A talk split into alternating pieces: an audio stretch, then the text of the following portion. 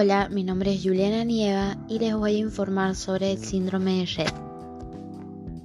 El síndrome de Rett es una enfermedad congénita con compromiso neurológico que afecta la gran mayoría de las veces al sexo femenino. La enfermedad no es evidente en el momento del nacimiento, sino que se manifiesta generalmente durante el segundo año de vida y en todos los casos antes de los cuatro años. Afecta aproximadamente a un niño de cada 10.000. Puede observarse una adquisición del lenguaje y de la coordinación motriz, brevemente tardía así como una discapacidad intelectual grave. La pérdida de las capacidades es por lo general persistente y progresiva.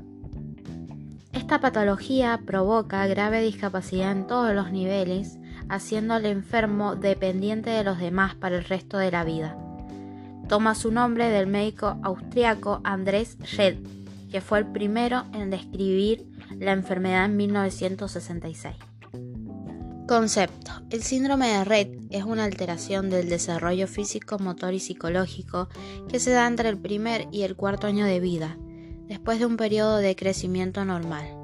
Los síntomas más característicos son la desaceleración del desarrollo craneal y la pérdida de habilidades manuales, así como la aparición de movimientos estereotipados de las manos. Este trastorno se da de forma casi exclusiva en niñas, de hecho, tanto la CIE-10 como el DSM-IB afirman que solo afecta a personas de sexo femenino, pero recientemente se han detectado algunos casos de síndrome de Rett en niños, debido a que los varones solo tienen un cromosoma X en el que se localizan los defectos genéticos propios del síndrome de Rett.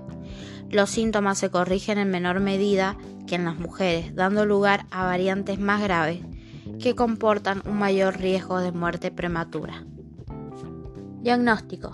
Criterios diagnósticos. El síndrome de Rett está catalogado en el DSM-IB dentro de una categoría más general, los trastornos generalizados del desarrollo o trastornos penetrantes del desarrollo, y se diagnostica basándose en la presencia de un cierto número de indicadores conductuales los criterios diagnósticos se organizan en el siguiente esquema. A. Todos los siguientes. Desarrollo prenatal y perinatal aparentemente normal. Desarrollo psicomotor aparentemente normal en los primeros cinco meses después del nacimiento. Circunferencia del cráneo normal al momento del nacimiento. B. Aparición de todos los siguientes después del periodo de desarrollo normal. Disminución de la velocidad del crecimiento del cráneo entre los 5 y los 48 meses, pérdida de capacidades manuales finas adquiridas anteriormente entre los 5 y los 30 meses. Y desarrollo de movimientos estereotipados de las manos, pérdida precoz del interés social, marcha y movimientos del tronco poco coordinados, deterioro severo en el desarrollo del lenguaje expresivo y receptivo, acompañado de un retraso psicomotor importante. Pronóstico y tratamiento. Aunque no existe una cura para el síndrome de Rett, los tratamientos se enfocan en los síntomas y brindan apoyo, lo cual puede mejorar el potencial de movimiento. La necesidad del tratamiento y apoyo no termina a medida que los niños crecen, por lo general se requiere durante toda la vida. El tratamiento del síndrome de Rett requiere un enfoque de equipo. Los tratamientos que pueden ayudar a niños y adultos con síndrome de Rett y se benefician de intervenciones bien diseñadas a cualquier edad, pero cuanto antes se comience el tratamiento, más beneficio será.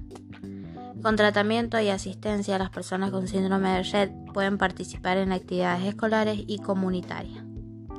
Estos tratamientos, formas de asistencia o opciones de medicamentos generalmente apuntan a ser más lenta la pérdida de habilidades, mejorar o preservar el movimiento y estimular la comunicación y el contacto social. Estos tratamientos serán necesarios según la gravedad de los diversos síntomas. A continuación les informo sobre algunos tratamientos. Fisioterapia, hidroterapia. Mejora, mantiene la movilidad y el equilibrio, reduce la deformación de la columna y las extremidades, Ofrece entrenamiento con pesas para pacientes con escoliosis. Terapia ocupacional mejora, mantiene el uso de las manos, reduce los movimientos estereotipados de las manos como estrujar, frotar. aplaudir, restregar o golpear. Enseña actividades de cuidado personal como vestirse y alimentarse. Terapia del habla y del lenguaje enseña comunicación no verbal, mejora la interacción social. Asistencia alimenticia, una rica dieta en calorías y grasas aumenta la altura y el peso del niño o el adulto. Asistencia física, medicamentos para reducir los problemas respiratorios, para eliminar los problemas de ritmo cardíaco normal, para aliviar la indigestión y el estreñimiento, para controlar las convulsiones. Problemas médicos que presenta la patología. Crecimiento ralentizado, movimientos extraños de los ojos, problemas de respiración, irritabilidad y llanto, otros comportamientos anormales, discapacidades cognitivas, convulsiones, curvatura normal de la columna vertebral, escoliosis, ritmo cardíaco irregular, alteraciones del sueño, otros síntomas, tales como huesos delgados y frágiles, manos y pies pequeños, problemas con la masticación y la deglución.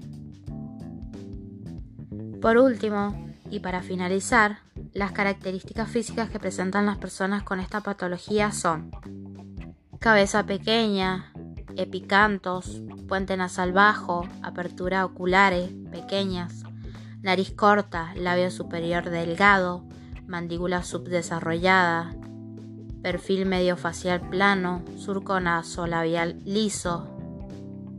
Esto sería toda la información que les brindo sobre el síndrome de Rett. Muchas gracias.